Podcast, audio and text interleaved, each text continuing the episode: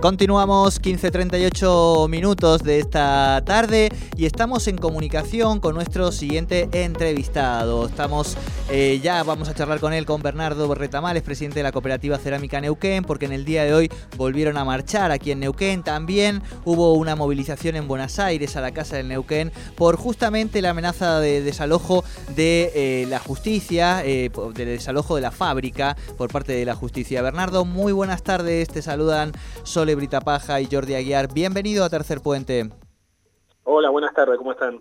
¿Qué tal? muy buenas tardes. bueno, contábamos un poco, contanos cómo ha sido la, jornada de hoy y esta preocupación ante el avance del posible desalojo.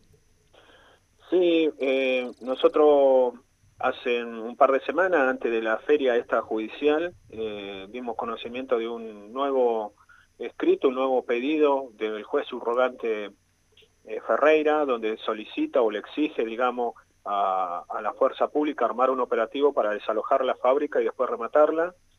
Eso fue, bueno, digamos, lo que eh, realmente preocupó porque en marzo cuando también el mismo juez hizo el pedido de armar un operativo o armar un informe para armar el operativo, en ese momento la policía, el informe que armó, eh, lo cerró diciendo de que no estaban dando, dadas las condiciones para armar un operativo y entrar a la fábrica, ya que se ve que hay gente trabajando, gente que entra y sale, que tiene mucho apoyo de la comunidad, están juntos a lo, porque fue en ese momento de, la lucha de los compañeros de salud donde eh, surgió eso, con, con, las organizaciones de derechos humanos, también con los compañeros de FACIMPAD, entonces como que la policía, el, informe que presentó no, no, no daba para que armaran el operativo, pero bueno, ahora antes de esta feria salió un nuevo escrito por el mismo juez donde le solicita o le exige a la Policía que arme igual el operativo, si no acudirían a la, a la Policía Federal.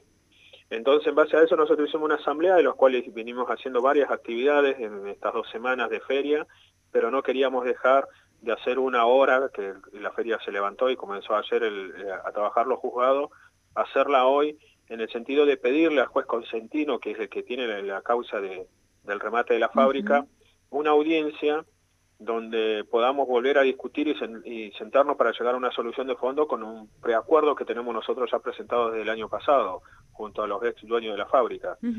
Claro, ah. en ese sentido es lo que te quería un poco consultar. Ustedes en diciembre habían firmado un preacuerdo entre todas las partes, los ex trabajadores, los empresarios. Eh, eh Sí, en realidad eh, armamos un preacuerdo, nos juntamos con los ex eh, dueños de la fábrica con una propuesta que ellos traían, lo cerramos, lo armamos y lo presentamos, se lo presentamos tanto al gobierno como al juzgado laboral. Eh, también lo presentamos en el juzgado civil donde se tramita el, el, remate. El concurso de la fábrica, pues está concursada la fábrica del 2012, y bueno, todos le dieron el visto bueno. Lo que faltaba era armar una audiencia con todas las partes incluidas, entre ellas Brillo, que es el, representado de estos trabajadores que, están impulsando el remate, pero bueno, Brillo lo desestimó, no quiso ser parte y, lo único que está haciendo es seguir insistiendo con el tema del remate de la fábrica. Nosotros antes de este último escrito presentado por el juez Ferreira, unas semanas antes también hubo una presentación de parte del tasador, que está designado sobre esta causa, que es Marcelino Vallejos, de Centenario, eh, pidiéndole al juez Cosentino de acceder a los planos de la fábrica, que están en las obras eh, privadas del municipio, para tasar los planos y, rematar la fábrica. Por eso era nosotros la necesidad de hacer algo eh, importante junto a las organizaciones, junto a la comunidad que nos viene apoyando todo, donde queríamos salir a, reclamar este avance judicial que quieren ir contra la fábrica, de cerrar la fábrica, dejar 80 puestos de familias en, la calle. Y bueno, hoy como resultado tuvimos de que el, juez nos recibió eh, en una reunión donde pudimos intercambiar y, pedirle que podamos avanzar con eso con el acuerdo. Y bueno, lo, tomó, dijo que va a llamar en la semana que viene o la otra a una audiencia a todas las partes para ver si podemos discutir eso y que se encamine por el acuerdo. Ahora, lo que no puedo asegurar es que si todas las partes van a ser parte de esta, de esta reunión, porque como yo les comentaba, el año pasado, cuando se informó que se iba a hacer una audiencia, Brillo la desestimó, no quiso ser parte.